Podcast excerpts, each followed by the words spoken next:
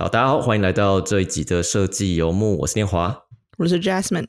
这集是欧洲观点的第七集，哎，我们又再次回到了德国，但这次我们要去柏林。在柏林，我们邀请到了一位设计师 Michelle。那 Michelle 其实也是 Jasmine 的大学同窗哦。那我们也许大家可以聊一下两个人在大学彼此的看法。那只是其 Michelle 在德国已经居住好几个城市，也在德国有非常多的渊源。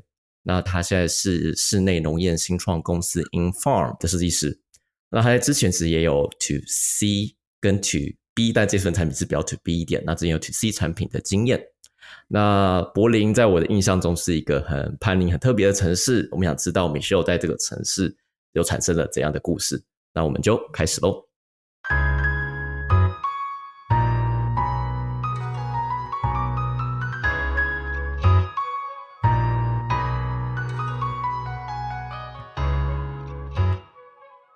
我们这次很欢迎米雪，我叫米雪的米少来到现场，欢迎 欢迎耶！就像刚才念华开场说的，米少是我大学图资系同系同年的同学，所以这个背景我是清楚的。那之后的话，我就交给米少自己来自我介绍一下，说自己的经历。嗨，大家好，我是 Michelle，我目前人是在德国柏林。呃，我在德国应该已经有差不多五六年了。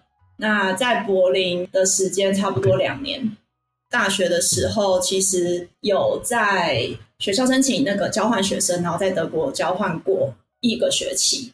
之后有在德国再继续念硕士，念硕士的地方是布莱梅艺术学院。之后毕业以后就到柏林找工作，然后现在的公司是我的第二份工作。这样，好好奇，就是你在大学就已经确定要往这方向转了吗？你跟设计的渊源毕竟是图资系嘛，图资系虽然是 UX 设计的理论基础科系，但你要转到这个科系是还是有需要一些转换期。你是怎么在大学时期做这个转换的？应该是说我本来从小就对。艺术或设计这块是蛮感兴趣的，然后到大学的时候也因缘际会下加入当时一个社团，当初叫不一样思考社啊，但是其实他就是在做设计思考，然后 design thinking 这样，那算是其中一个契机。然后毕业以后，其实我因为一直都是对设计有兴趣，然后再加上当时呃也自己有自学一些，就像 HTML 啊、CSS 这些东西，所以我。后来其实第一份工作吧是做网页设计，所以他就有一点算是一个踏脚石嘛。然后之后就让我渐渐的就走向产品设计这一块。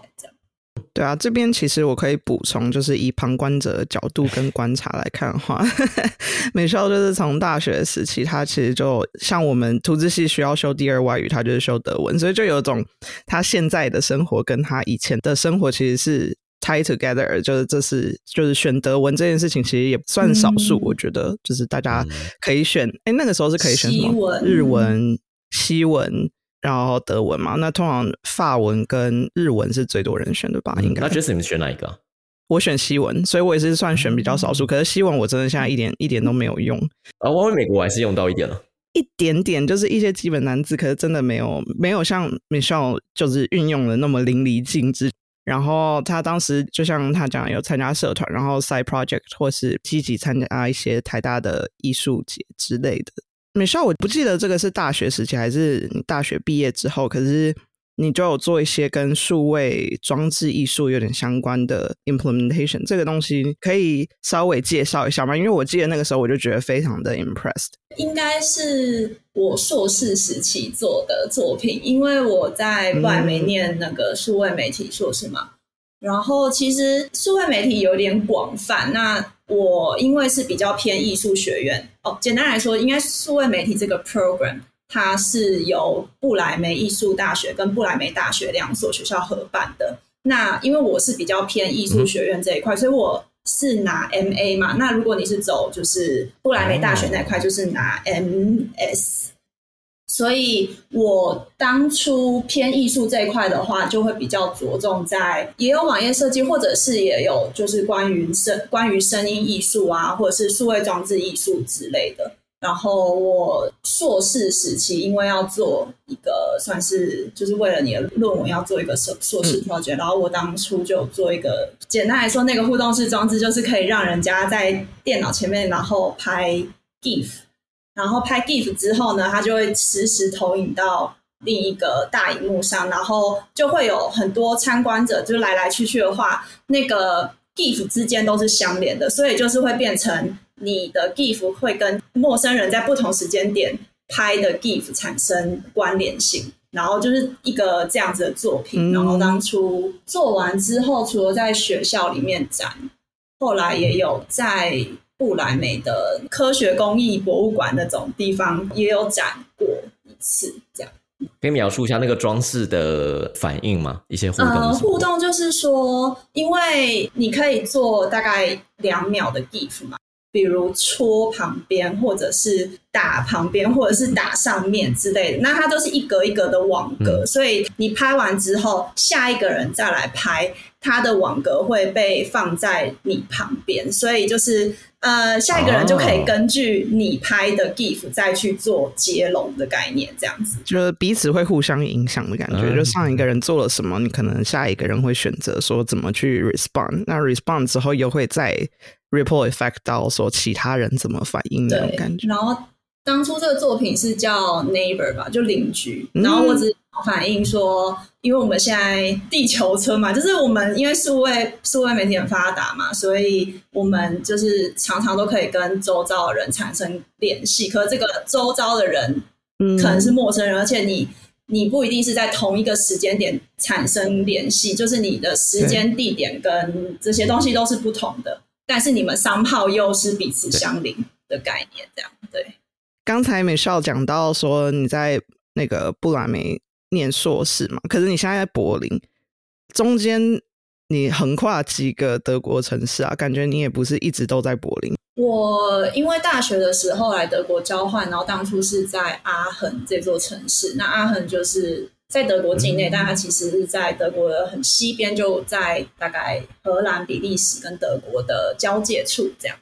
嗯，对。然后当初在那边交换一个学期以后，我自己有再留下来实习三个月，然后实习的地点就是在北莱茵邦的杜塞道夫。再回来德国是念硕士嘛，那念硕士就是直接在布莱梅。后来毕业以后就是找柏林的工作，所以就搬来。我觉得整体大家对于欧洲城市都没那么熟，大家对于德国人只有只熟柏林、法兰克福这几个大城市，所以还是稍微介绍一下这个地理位置。所以整体来讲，Michelle 的移动路径就是从德国的极西端，不论是阿肯或是 Dusseldorf，都是西边的城市。然后可以再加一点，就是 Dusseldorf 其实是整个欧陆中日裔最多的地方，所以我们一般都会讲说，只要你要。呃，日本的后裔哦，最多的地方，所以，只要你要吃最正统的日式 slash 韩式料理，必须去都城这样子，好吧？突然有点吸引人。你希望你有推，你你有推，你都有吃到 啊，厉害的吗？吃的日本拉面，然后那边还有日本烧肉。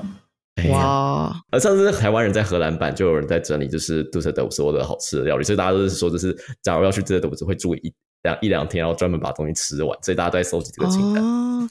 念华从你那边要到 Dusseldorf 大概要花多久时间啊？其实还蛮容易的，因为呃，Dusseldorf 其实是在荷兰最南端，再转一个国际列车就可以到的地方，所以整体的车程我去过，我去过呃一次，开车大概是三个小时啊，搭火车约约莫三个小时半。是很近的城市，对对对对。为了正统拉面，当然值得啊！对啊，对啊，对啊。所以有一次，我这也是为什么很多住在荷兰的亚洲人会很喜欢去德斯德夫玩了，对不是哦。所以像举例，就是呃，像呃，欧洲最大的无印良品直接作为杜斯德夫才有这样子。所以，假如你要去无印良品补货的话，你只能去。杜塞豆腐好有意思，这真的是 冷知识。然后杜塞豆腐，然后用米歇尔去布莱梅，布莱梅就是德国西北方一个很大的城市，离丹麦也蛮近的。呃，对，附近最大应该是汉堡啦，汉堡大家比较熟知。哎呀，exactly。嗯，但这些词怎样，这四个三个呃城市都是传统定义的西德。相对富裕一些。那之后到了柏林，应该是蛮不一样的风景。柏林就是我们讲啊，就是传统定义的东德。对啊，其实还蛮好奇米米少为什么当时决定到柏林找工作这件事情。因为柏林就新创公司多，所以就是工作机会相对也多，所以当时其实打开了怎么找工作的网站，其实柏林的机会算是非常多的。然后再加上，其实我本来就有 preference 想要找柏林的工作，因为我很喜欢柏林。呃，我之前就是在当观光客的时候就有去过柏林，然后就很喜欢这座城市，所以我一直都是有往这个对，尽量是找柏林的工作。啊，我这边可以先补充一下，就是我去柏林呃一次，然后我是抱着一种去朝圣的心态去的吧。真的讲，我认为它长得不太像是传统常见的西欧城市啊，西欧的首都，我应该这样讲。呃，我在节目其实应该可能之前有提到，我自己是一个呃，大概是二战之后战间期，直到呃现代主义这段时间非常热衷这段历史的人。那柏林就是变成你必须要去的地方，因为它真的太奇怪。嗯，我们都知道柏林围墙这件事情，那大家不见得对历史这么熟，我就去把这段历史把它交代清楚一些，才有办法介绍柏林为什么变得那么特别。在二战之后，整个柏德国算是被东方跟西方两大势力做切割。但柏林这个城市又被另外被切割成两半。那我们比较知道，就分成西柏林跟东柏林。西柏林就是由西方的自由势力控制，那东柏林就是当时的苏联去控制的地方。那为了避免就是东边的人逃到自由世界，所以他们就把呃西柏林这个地方用围墙围在里面。所以整体来讲，它其实就是一个西柏林当时那个呃共和国的一个飞地。也因此，这个城市其实就有点像孤立在一个遥远的地方。你说商业发展中心，其实西德有其他的，包括刚刚讲的法兰克福啊，或者是传统西德那几大城市，包括刚刚讲的杜塞道夫，都是比较商业更发达的地方。那柏林就是没有人会去啊，因为你说要机会吗？政治中心也不在那，经济中心也不在那，那干嘛要去那个地方？那为了确保够多的居民是在柏林里面。那时候的西伯呃西德国的政府就有一些特别的规定，主要两个啦，一个是当时西德国是有要求每一个成年男性是要服军役的，但假如你住在柏林的话就不用，所以很多人就是假如你不想要当兵，你就会直接飞到柏林，就是第一个点。然后再是柏林为了让大家有动机过去，所以包括里面的呃日常生活品到租金都是有政府补贴的，因为这两个关系，所以变成说，假如你是在西德国。的那个环境下格格不入的艺术家或者是思想主义者，就会逃到柏林这个地方，一个这些特别怪人的一个幻想乐园。所以这也导致就是我们大部分看到柏林印象是涂鸦非常多，然后也是呃 techno 就是电音的一个发源地。也因为就是这个特别的土壤，导致有那么多特别事情在之后慢慢发生。嗯，你怎么看的柏林这个地方？嗯。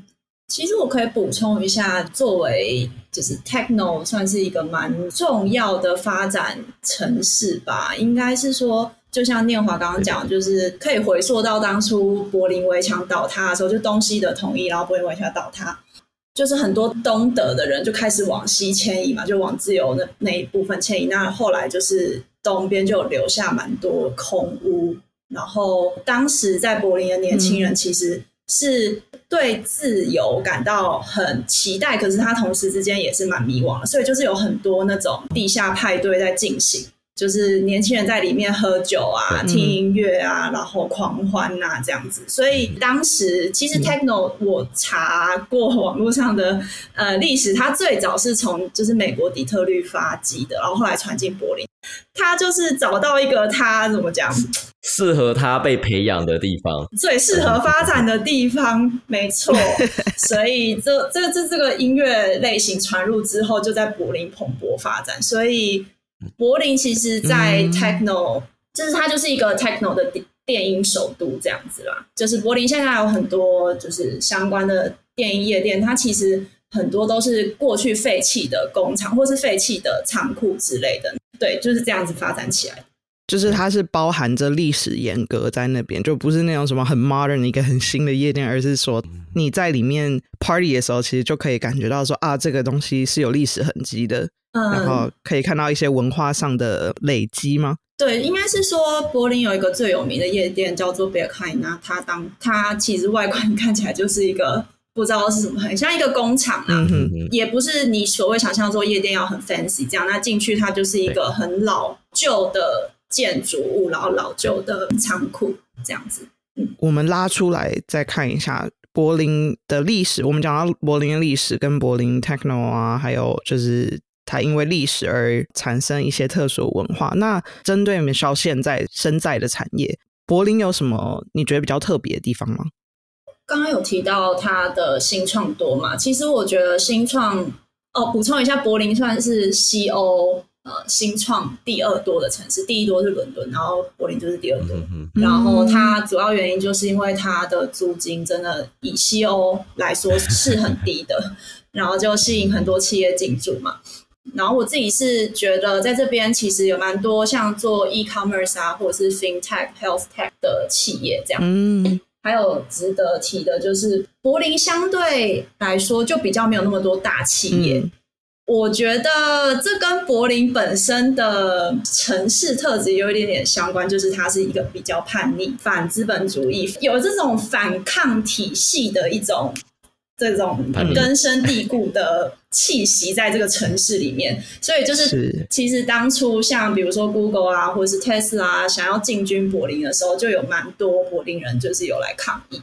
我来柏林之后才发现，哎，其实这边就是这样子的思想是很特别的啊。还有一个例子是，之前柏林有一个废弃的机场，那政府想要征收回来，要比如说建商场好了，这种事情在亚洲还蛮常发生的嘛。那建商场可以赚钱啊，何乐而不为？可是其实在这边，他这边的柏林人宁愿他空下来，就是当一块空地，大家可以去当成公园溜达之类的，也不愿意它被建成一个 mall。所以就是一个很特别的地方。我可以增加一个旅游的呃小故事，就是那时候去柏林的时候，我去他们一个其中很有名的设计书店，叫做 Do You Read Me？我不知道 Michelle 我知道因为我那边买几本书，我觉得蛮棒，选书好。可是他那时候其实故事是他在门口贴了一个海报，叫做 Buy Book Local。哎，那海海报其实在很多嗯欧洲独立书店，包括连阿姆斯特丹或鹿尔丹书店，我都有看过那张海报。然后说就是有人在外面抗议，就讲说知识不是拿来消费的，所以不该讲 Buy Book。那我们刚讲完了柏林的第一印象，我们就非常好奇米歇尔你现在的工作 In Farm，它是一个垂直农业家。你看它网站的话，就有非常漂亮的照片去介绍说如何在室内种植蔬菜，就是你在超市可以买到那些蔬菜的呃种植方式。那我们也很好奇的是说，那一位设计师在里面的角色到底是什么？那我们还是先从你现在的公司开始介绍起吧。米歇尔会怎么跟大家介绍 In Farm 这家公司？Infarm 这家公司，它简单来说就是在做室内农业啦。那简单介绍一下室内农业，其实顾名思义就是在室内生产农作物。那目前公司当然就是主要是以生产像是水跟蔬菜啊为主。其实我觉得在室内生产作物的好处，它就是除了那个环境变因是可以控制之外，就像你可以控制照明啊、灌溉。控制温度、湿度等等，让植物有最好的环境生长以外，就是还可以利用呃内建的感测器去收集植物的生长数据，那可以随时去进行分析调整，达到精准化种植的目的。那其实这个就是室内农业为什么会有得到关注？因为其实这一部分也是公司的 mission 啊，就是说解决粮食危机嘛。因为现在其实我们看到气候变迁，所以在呃未来可能越来越趋向极端气候。那如果可以在室内控制环境变因种植植物的话，那就可以免于我们依赖环境来种植呃农作物，减轻这个依赖性啊。也可以改善现代农业对环境带来的伤害。为什么这么说？应该应该是说，因为现代农业现在大家比较为人诟病的点，就在于它是产地跟消费地其实是有一段距离的。嗯嗯，那你要把这些农作物从产地运送到消费地，其实是会产生大量碳排放。像你这些进口蔬果啊，或者是轨迹，其实都是会造成呃环境污染。那同时之间，植物本身的营养价值也会随着运输而下降。所以呃，室内农业或是室内垂直农业的好处就是说，它相对来说它占地面积不会那么大，那它就可以在城市附近种植，然后就可以降低这个运送的范围，这样子。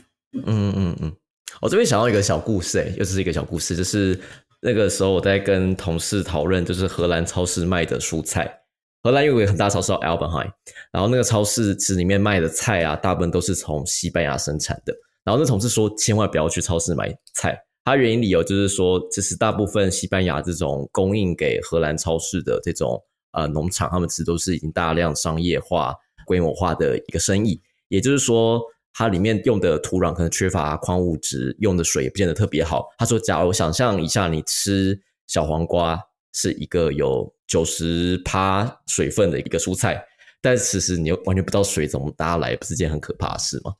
所以，其实都是发现，其实，在欧洲对于呃食物供应链这件事情是开始有一些反思，到底现在这样子在欧盟内的互相合作效益最大化做法是最好的。那我觉得 Inform 的这个 initiative 大家可以回应到这样子的思考。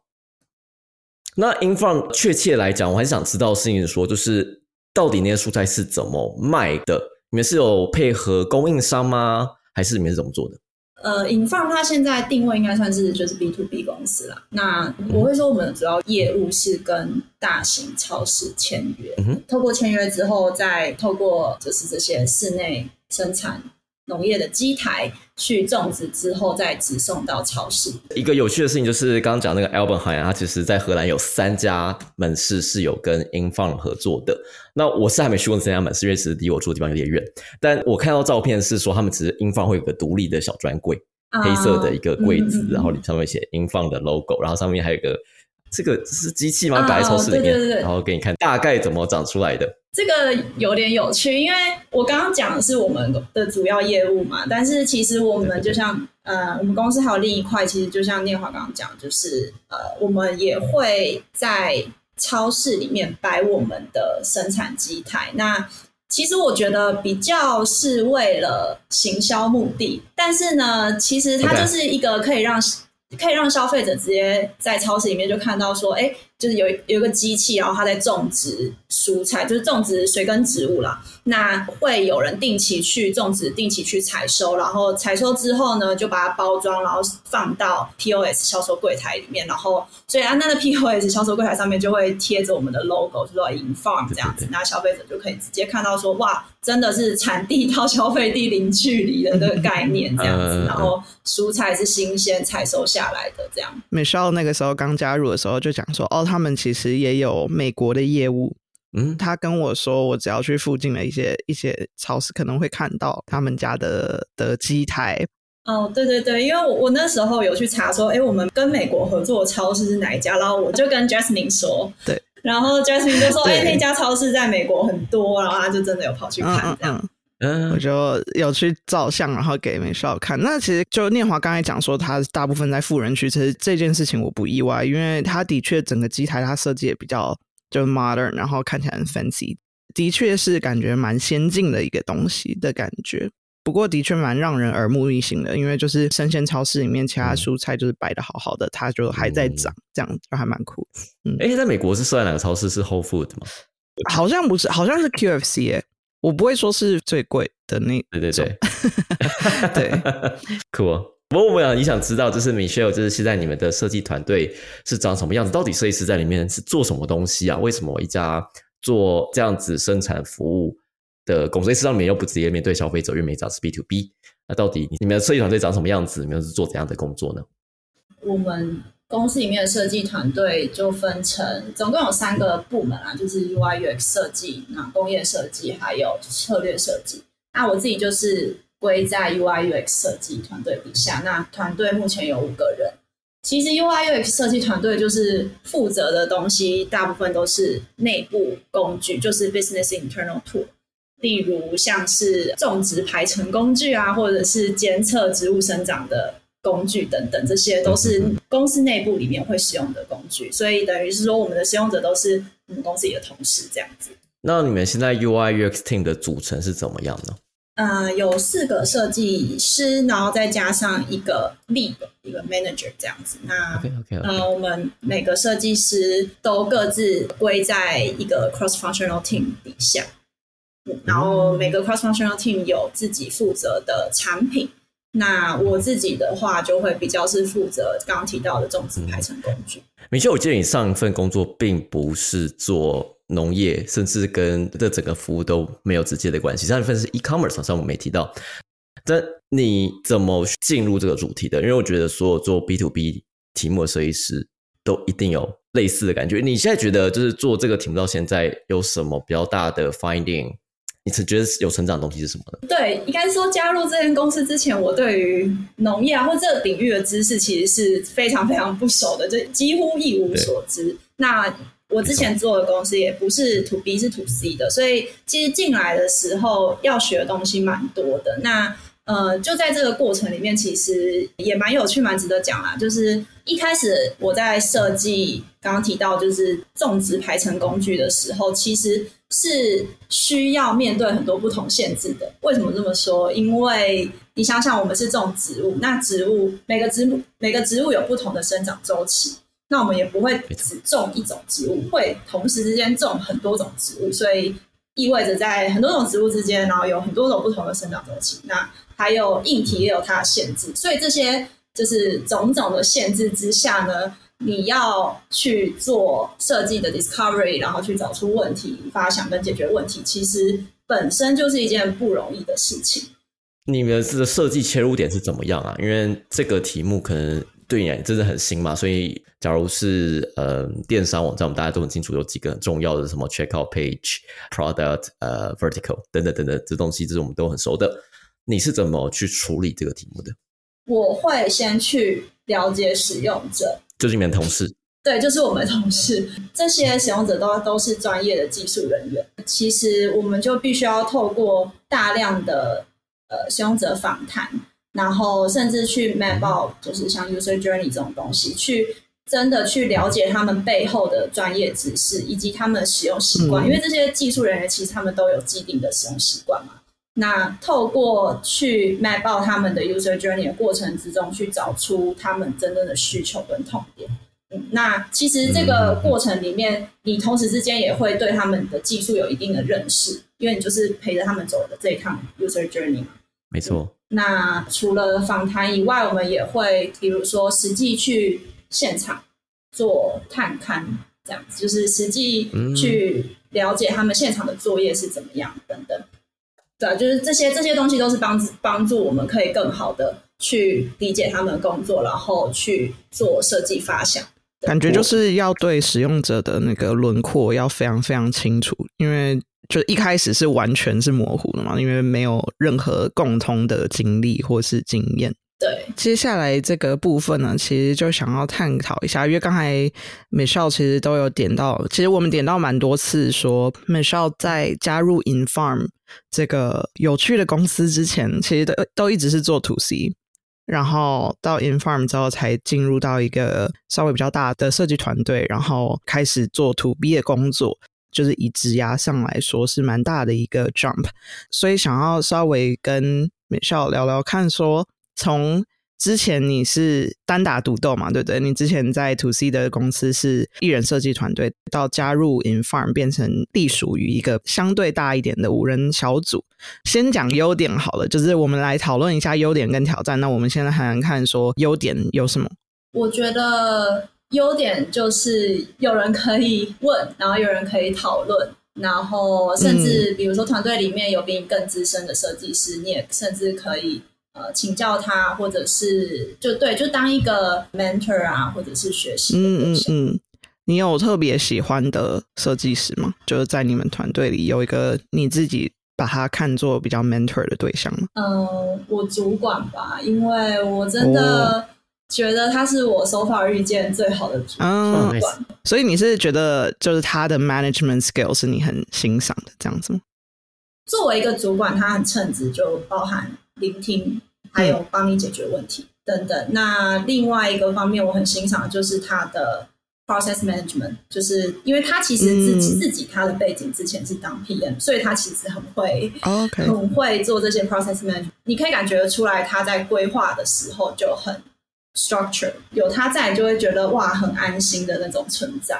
我就一直把他当成一个学习对象，就是想说哇，不管再怎么样大的 project，再怎么样复杂的、复杂的 project，他都可以很临危不乱，然后就是很有系统的规划下去，这样。嗯嗯，这真的蛮难的诶，感觉就是自己最后会可能会摸索出来，可是可能要花很久的时间。自己一个人的话，就相对你必须要花更大的力气去 reach out 其他人，就是给帮助。比如说一些像 mentorship 的网站啊，这种可以去找 mentor，、嗯或者是就像刚刚 Jasmine 讲说，可能要自己 try and error，然后慢慢摸索出来。可是这个过程就会比较辛苦。好哦，那我们来聊一下你在加入无人小组之后的挑战跟学习有哪些呢？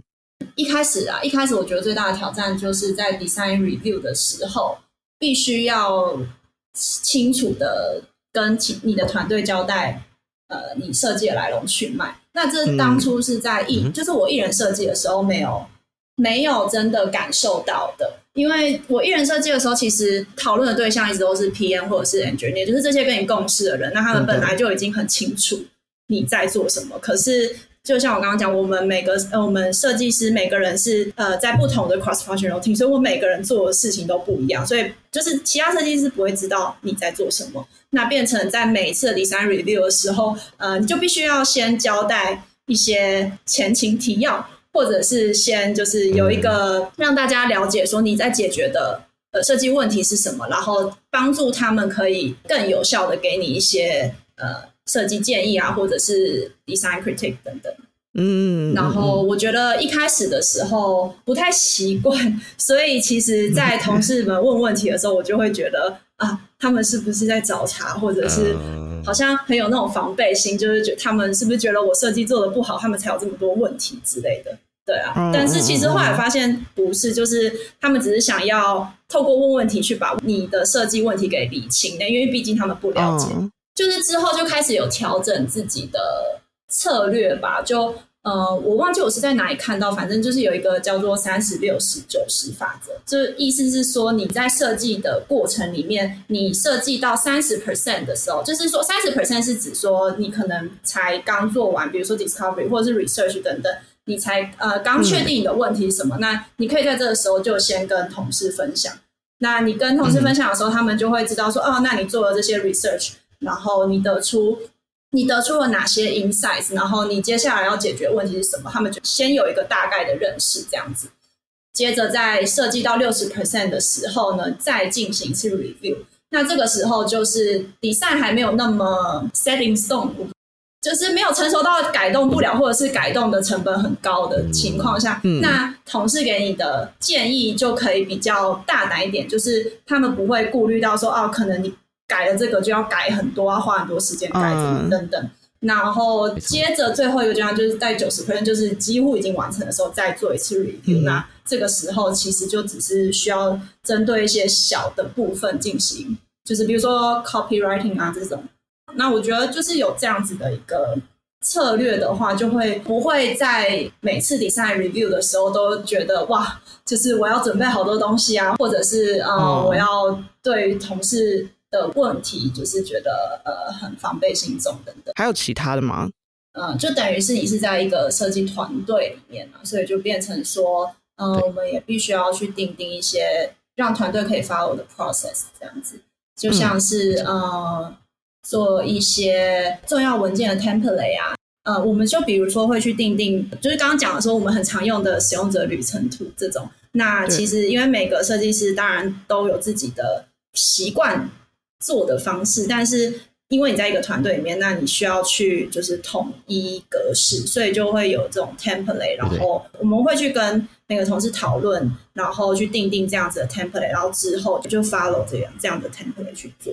我有一个问题是说，这个的 ownership，呃，统整出 template 这个 idea，当然大家都会有，可是真的会执行的团队也不一定那么多。就是通常你你们是怎么决定要 commit 做这件事情，然后再来是怎么决定？ownership 是谁谁 own 这个东西？嗯，我们是一定会先去讨论这个，就是它的必要性是怎么样，然后接着，假如说每个人都同意说，哎，这个是有必要做这件事情的话，那我们的 manager 就是刚刚讲到呃 UI UX team，他就会来决定 ownership。那通常他会根据每个设计师现在的工作 loading 嘛，对，那因为有一些设计师他的 cross functional team 做的事情就没有那么多，那他可能相对来说就比较有余裕，他就可以来 own 这个 design team related 的 project。哦，我之所以这样问，是因为呃，我们团队目前也在经历这样的事情。那当然有像这样子说 top down，就是可能是 leadership 那边觉得说我们要更有 process，这当然是一点。另外一点是 bottom up，就是会有一两个设计师对这个东西特别的有执念，所以最后 就是有一些设计，就每个人设计风格不一样，那有一些就是各种奔放，就是想要越没有秩序越好，或者是说最喜欢从秩序里面找其他 inspiration 的设计师。可是也有相反的，就是比较喜欢 organize 或是整理，然后想要有规律，想要在做一个东西的时候知道有一个 template 在那边会比较安心的设计师。所以这个两个同时出现的时候，就会找到一两个设计师是特别想要做这份这份努力的，对啊。可是就感觉这个东西就是会不断不断的重新出现，就是一个团队，然后就有一个 template，然后喜欢重新发想的设计师就会开始找其他路，然后又会越来越乱。又要再重整，然后 又越来越乱，然后再重整，还蛮有趣的，很像设计流程。对啊，这就是一个在团队里面都会遇到的事情。好哦，那刚才我们在聊 Inform 的时候，Michelle 其实有提到说，在研究使用者的时候，在研究你的同事的时候，开始有体会到说，哎，To B 的设计流程还蛮有意思。Michelle 有觉得说，因为这份工作就觉得想继续做 To B 吗？对啊，就是其实我自己也有在考虑，到底要走 To C 还是 To B，因为就是其实我上一份是做 To C 啊，然后这一份做 To B。嗯，那其实到这一份之后，我越来越可以感受到讲 To B 的魅力，因为就是如果你在 To B 做设计，其实你需要依赖很多直化研究了，就是刚刚讲的，比如说。做使用者访谈啊，然后做这些了解用户旅程啊，然后就是相对来说，在在尤其在我们公司，因为使用者都是同事嘛，就相对好找到他们去做使用者访谈。那在这个过程里面，就是建立的这个 user persona 就越来越立体，然后其实这是一个就是还蛮迷人的地方。这就会让我开始想说，哎，就是走土 B 好像也不错。虽然我自己也没有现在这个时间点，我也没有很确定到底要走土 C 还是土 B，但是我自己会想说，是不是应该要尽快想清楚？因为毕竟就是职涯的路总是越走越窄嘛。那你在土 B 的公司待久了的话，可能相对来说就会比较。难跳脱出来，然后走土 C，因为土 C 其实仰赖的更是另一项能力，比如说就是量化分析的能力。那你在土 B 比较没有这样子的训练，那之后是不是就会跳脱出来比较困难？所以就是也也有想过这方面的事情，所以其实也就蛮好奇两位的看法。嗯，我最近在做自己的作品集，我开始意识到一件事情，就是说。你会需要把自己的专攻定的越来越清楚。那我觉得这整体来讲，在设计职涯上，这是蛮常见的事情，就是你会变得好像专精于某一个小范围的设计题目。像我现在给我自己定的会是电商，但我专门做的是电商的搜寻或推荐。然后还有我们在做的是能源交易。当然，美元交易可以用在很多地方，股票可能也可以用啊。这可能就是我可以 继续嘴炮。可是说，就是哦，我就是懂做交易的界面，做交易需要知道的事情啊，咨询视觉化等，就可能是我现在想要强调自己的专攻。那我自己觉得说，像这个东西，其实也是自己的能力的护城河啦。毕竟你看，就是这东西你越做越深。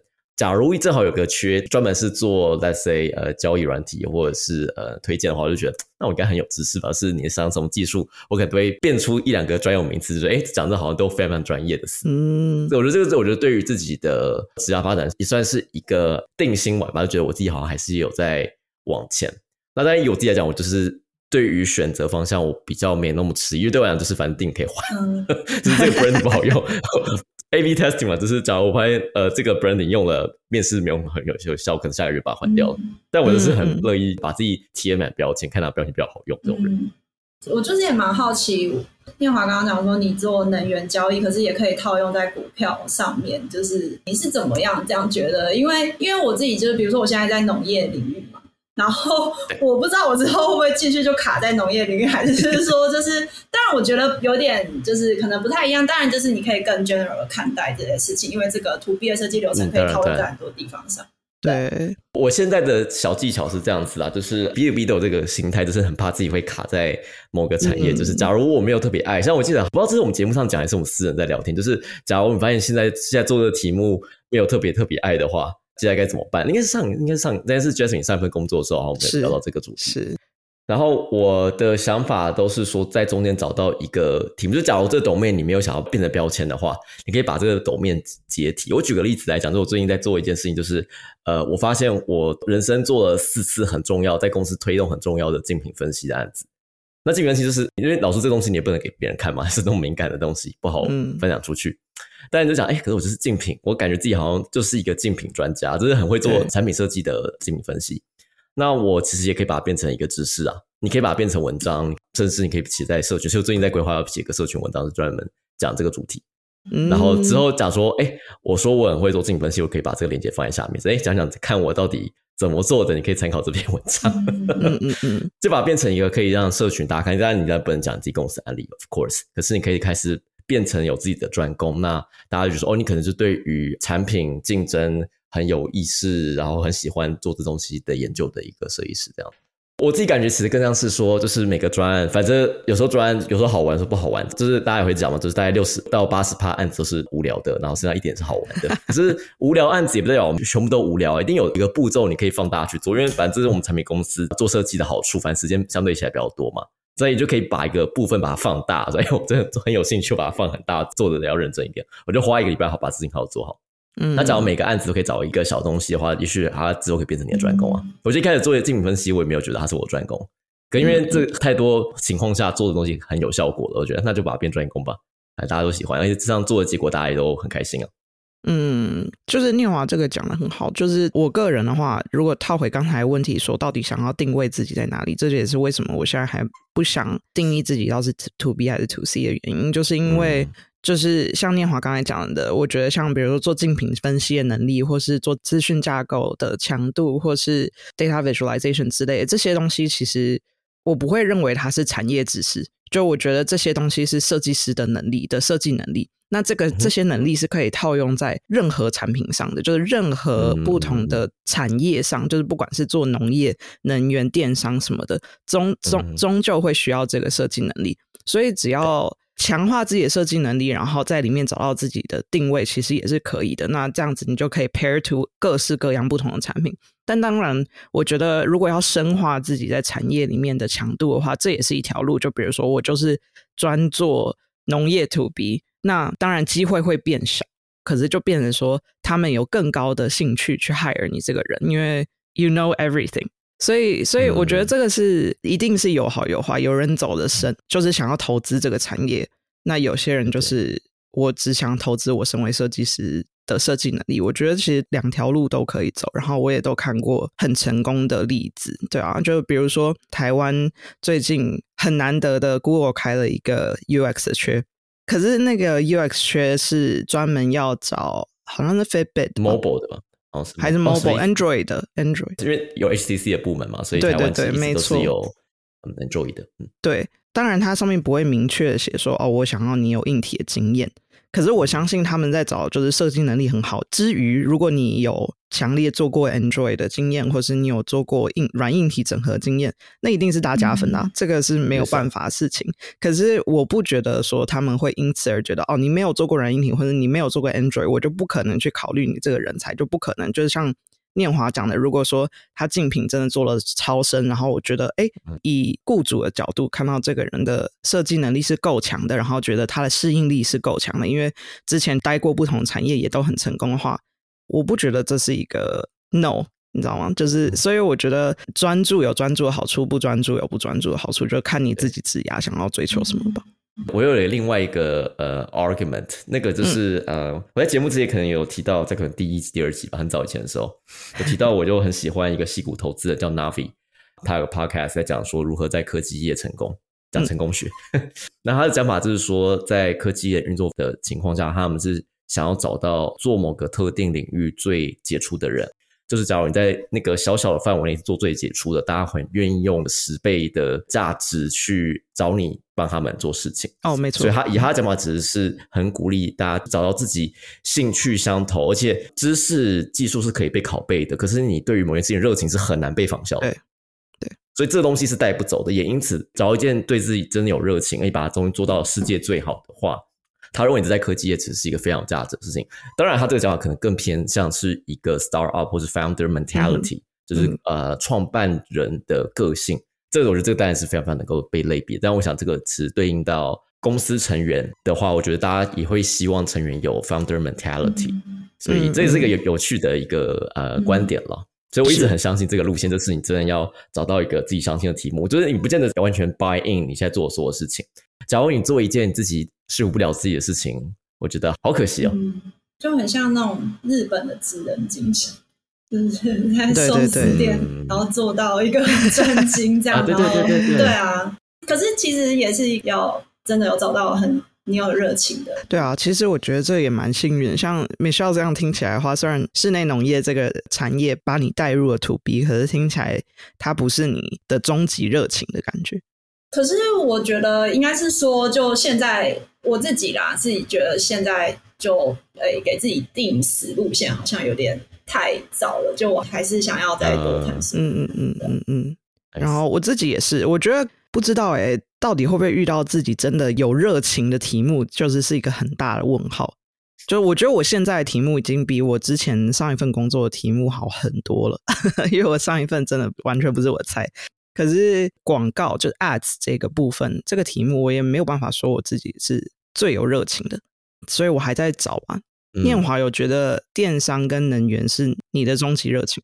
我现在就是在进入一种就是我要成为能源专家的阶段。OK OK OK，真的真的真的是我现在做再生能源主题，然后我现在其实是去学就是再生能源经理。就假如是在体制内大学学习的话，你现在学的哪一些重要的课程大概是什么东西？我尝试进入他们的脑袋，然后开始尝试变成那个专家，跟他们讲一样的话。嗯，我只做每个产业我都这个习惯，就是像我之前做电商的话，我做题目是给那个电商的行销人员做的东西，我会尝试知道说他们的工具、他们知识、他们操作方式怎么样。嗯，这是一个很社会学的方式，但对我非常有效，进入他们脑袋，变尝试成为呃他们的样子。那假如你发现这东西，你的故事都可以 buy in，你对他们做这些事情的呃哲学观、价值观都会很相信的话，我觉得你就开始能够成为那个样子。那我觉得我现在还在，但我我们都可以很轻易讲说，就是能源永续很重要啊，我们每个人都贡献这个上东西上面啊。但这东西到底，我身为设计师，我的独特角色是什么？这是我现在还在找的事情。嗯嗯嗯，那我们就一起 追寻热情，一起在 找寻热情的路上。但我觉得好玩就是说，这是 Michelle 跟 Jasmine 还有我，我们可以切两个蛮不一样的观点，是一个是管理上有有什么题目，就我找到一个现在感觉可以用的东西，就先试试看。然后包装起来，然后尝试看看看这故事能不能说服人。那还有一个就是不断的呃，让自己的选项保持开放，然后不断的去找可能的可能方式。这是两个蛮不一样的观点。但我想我们三个人都在处于一个自己很舒服、很快乐的状况。我想这个也就是一个没有标准答案的选项嘛，就看你的个性怎样做法会让你更加的舒坦自在，是吧？这是一个很棒的结论。太好了，那我们就可以开始回到柏林这个地方了。我们这一季每一个呃受访者，我们得想要知道说，哎，那你现在住的这个城市、这个国家，它给你的怎样的一个启发，让你如何有设计的灵感？米秀，对你来讲，既然柏林就是一个这么特别、有 techno 呃，有这么多不一样的艺术文化、设计文化的地方，它给你怎样的土壤，让你设计可以成长茁壮？嗯，就是其实柏林本身这个城市还蛮多各式各样的活动，然后当然有很多就是艺术展览啊，然后尤其柏林真的是蛮多艺术家的咯，所以就是有很多艺术展览或者是设计活动等等，那就其实平常有时间的话也是会去就看展啊，或者是参加一些活动。大部分你的休闲娱乐假日在干嘛？我大部分的休闲娱乐在跑吧，应该难怪刚刚 techno 可以讲这么有热情，这就是你的热情所在了。特有的业没有这很好，没有，就是这非常好，这非常好，就是那你该那也许一方面你就是可以当个 Berliner，哦，Berliner 是一个笑话，不过我们今天好每集月把大家好好介绍 这个故事。必须我知道我在讲什么。呃，我只知道 Berliner 它其实是一个甜点。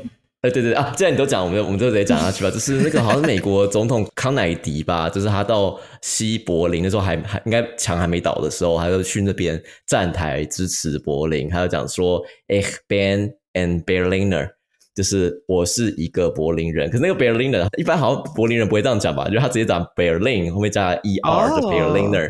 可是 Berliner 其实是一个果酱面包，对对对，是一个甜点，就是一个外表有点像是甜甜圈，它里面包馅，就是包那个果酱这样子。OK，所以它是简单来说，就是去柏林，然后讲说我是一个甜甜圈这样。对，大家觉得很好笑。可是我不知道到底柏林人在德文该怎么讲了。只会说 Ich komme aus Berlin 吧，就是我从柏林来这样子。啊，对对对对。没有，我就是突然想到那汉堡来的，就是说 Ich bin ein Hamburger。啊，对耶！我觉得这个说不定就是汉堡的来源，就是那个你知道英文的 hamburger。我记得好像这个是讲法了。对 OK，哦，刚为什么讲？哦，对，因为我刚讲跑趴，啊，对了，我 我平常去就是对啊，当然跑趴，或者是我最近有在学呃一个社交舞叫 swing。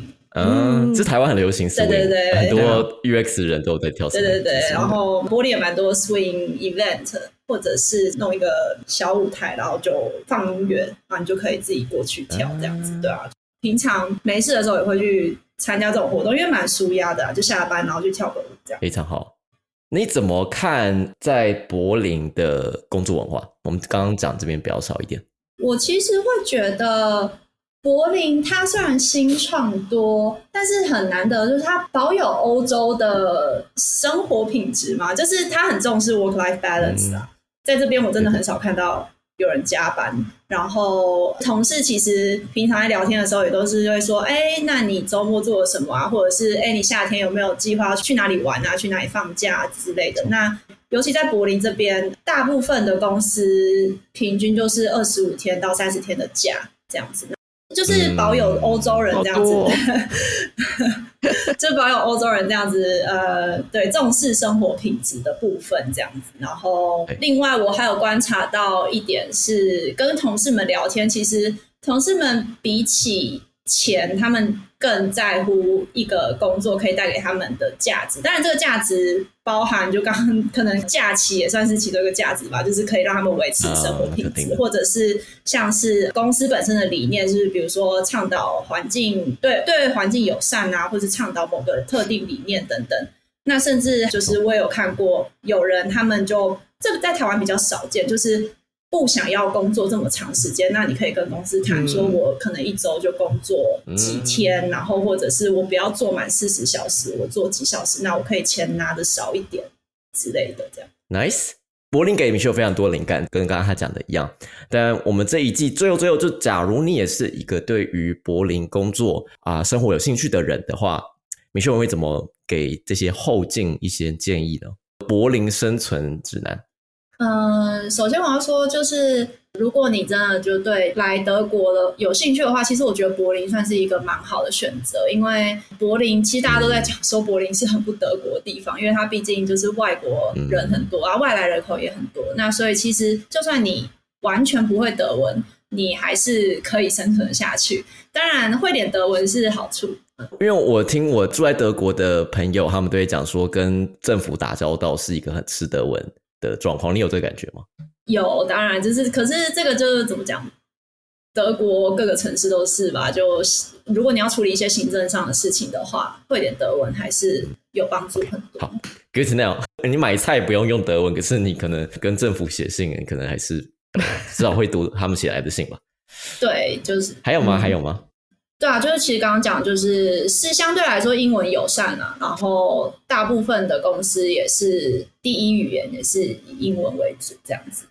嗯，但我觉得就整体来说是一个，如果你想要来德国的第一站，算是一个蛮好落脚的地方。这样，但但另外也有比较困难的部分，就在于其实租房还是一件蛮困难的事情，因为柏林的房市是很近期的，嗯所以其实会比较建议说，如果是直接从台湾来柏林，either 是工作啊，或者是念书的人的话，其实还是比较建议说，可以先来当地可能租个像 Airbnb 啊，或是短租这种，然后你再慢慢长找长租的房子会比较建议啦。然后也可以就是，反正柏林有很多相关的网站，然后或者是也可以、嗯。呃有那个柏林台湾同学会这个 Facebook 社团，嗯。对对对，可以在上面嗯找找到很多资好源。诶，好，那我们今天节目也快要到了尾声，在结束前，Michelle，你有什么东西要跟大家推广的吗？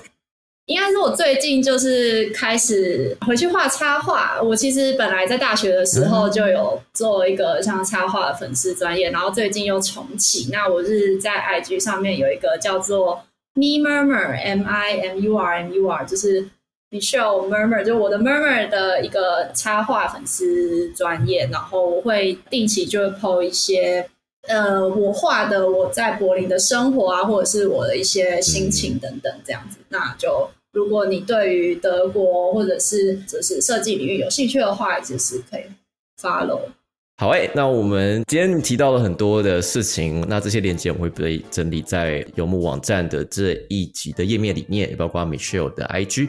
那这个我们应该也会在节目里面放，所以假如你想了解 Michelle 的柏林生活，有想跟他互动的话，哎，Me Murmur 的 Instagram，那就是你可以去的地方。那今天节目就差不多到这边，感谢 Michelle 今天陪我们聊天，让我们知道你在德国的生活。那我们今天节目就到此结束，我是念华。我是 Jasmine。我是 Michelle，拜拜。拜拜。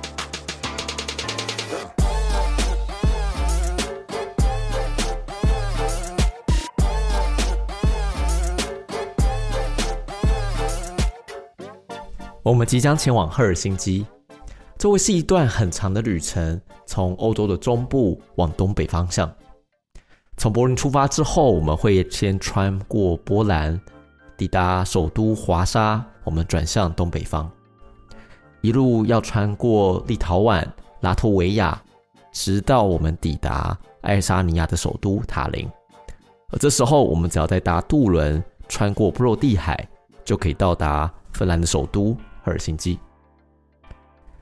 在赫尔辛基有位产品设计师印宁就在等着我们。印宁他从芬兰最有名的设计学校奥尔托 Aalto 毕业之后呢，持续贡献当地的科技业已经三年了。听说芬兰人的个性跟亚洲人非常类似，那他又会感觉怎么样呢？